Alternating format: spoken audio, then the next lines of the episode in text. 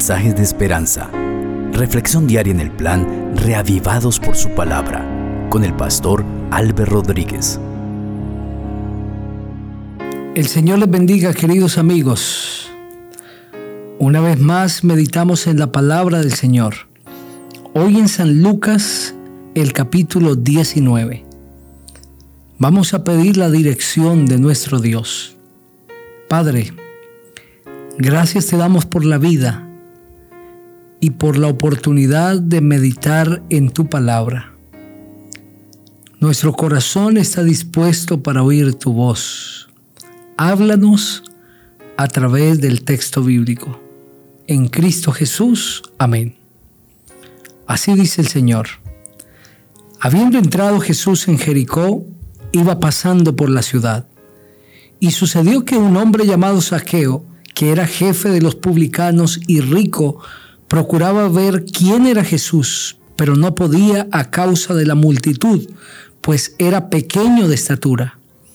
Y corriendo delante se subió a un sicómoro para verlo, porque había de pasar por allí. Cuando Jesús llegó a aquel lugar, mirando hacia arriba, lo vio y le dijo, Saqueo, date prisa, desciende, porque hoy es necesario que me hospede en tu casa. Entonces él descendió a prisa y lo recibió gozoso.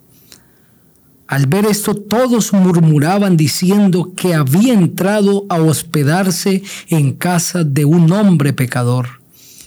Entonces Saqueo puesto en pie dijo al Señor, Señor, la mitad de mis bienes doy a los pobres y si en algo he defraudado a alguien, se lo devuelvo cuadruplicado.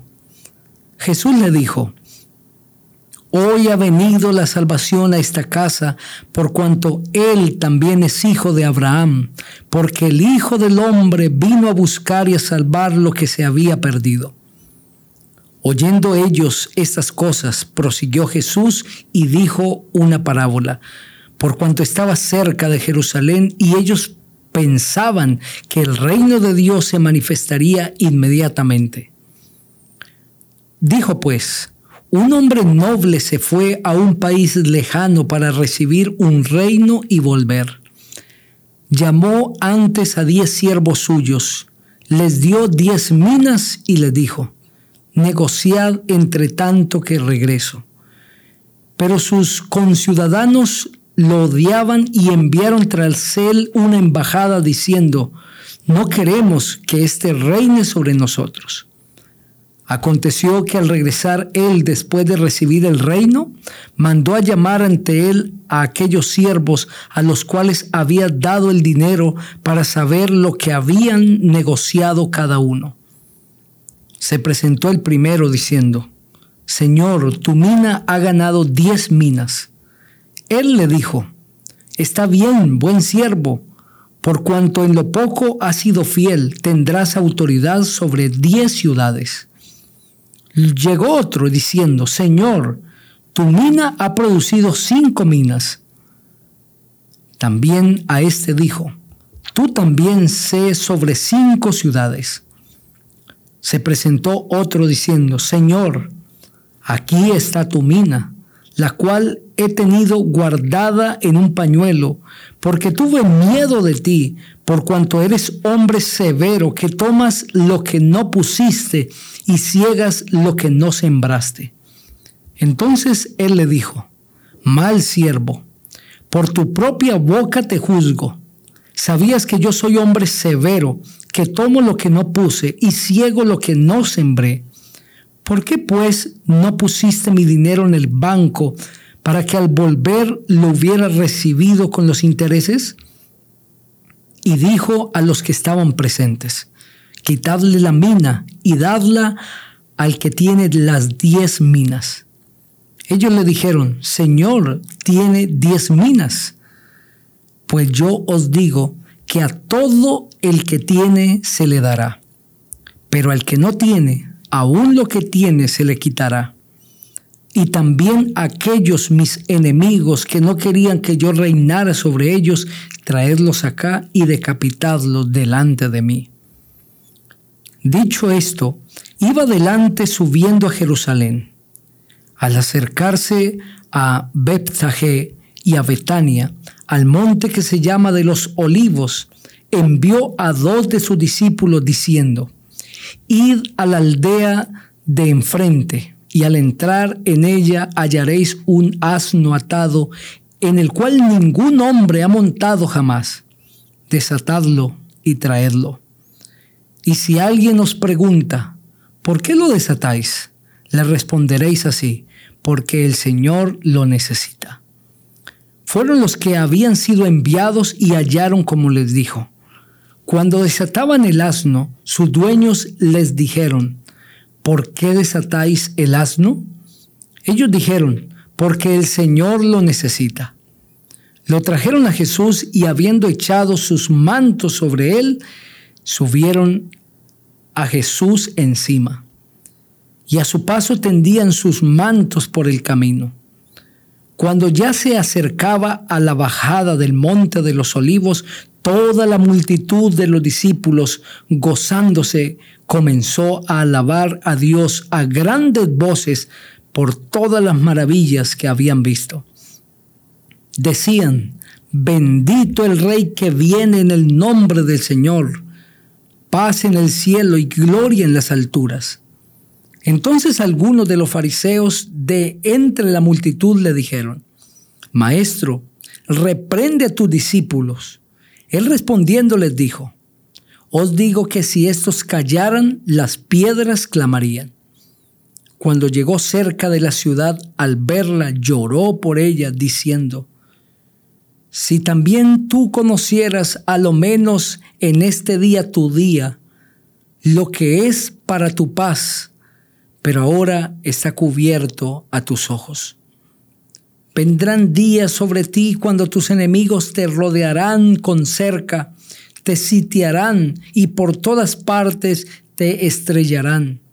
Te derribarán a tierra y a tus hijos dentro de ti, y no dejarán en ti piedra sobre piedra, por cuanto no conociste el tiempo de tu visitación.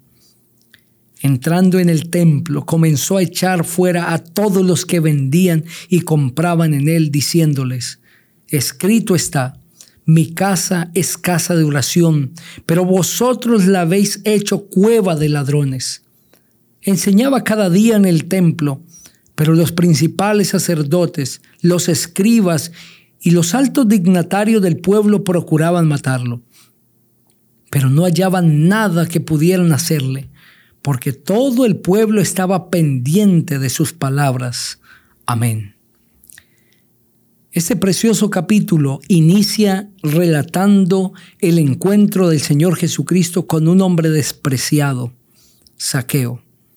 Saqueo era un judío que se había vendido como empleado romano. En el tiempo del Señor Jesucristo, los romanos habían subyugado a los judíos y les habían impuesto muchas cargas financieras tenían que pagar impuestos por muchas cosas, impuestos injustos. Los romanos ponían a cobradores de estos impuestos en las diferentes ciudades. Algunos judíos como Saqueo se vendían para Roma porque recibían muchas prebendas, muchos privilegios. Tenían una doble ciudadanía recibían mucho dinero a cambio de cobrar impuestos a sus hermanos. Pero cuando alguien hacía esto, era odiado por los demás porque se le consideraba una traición a la nación.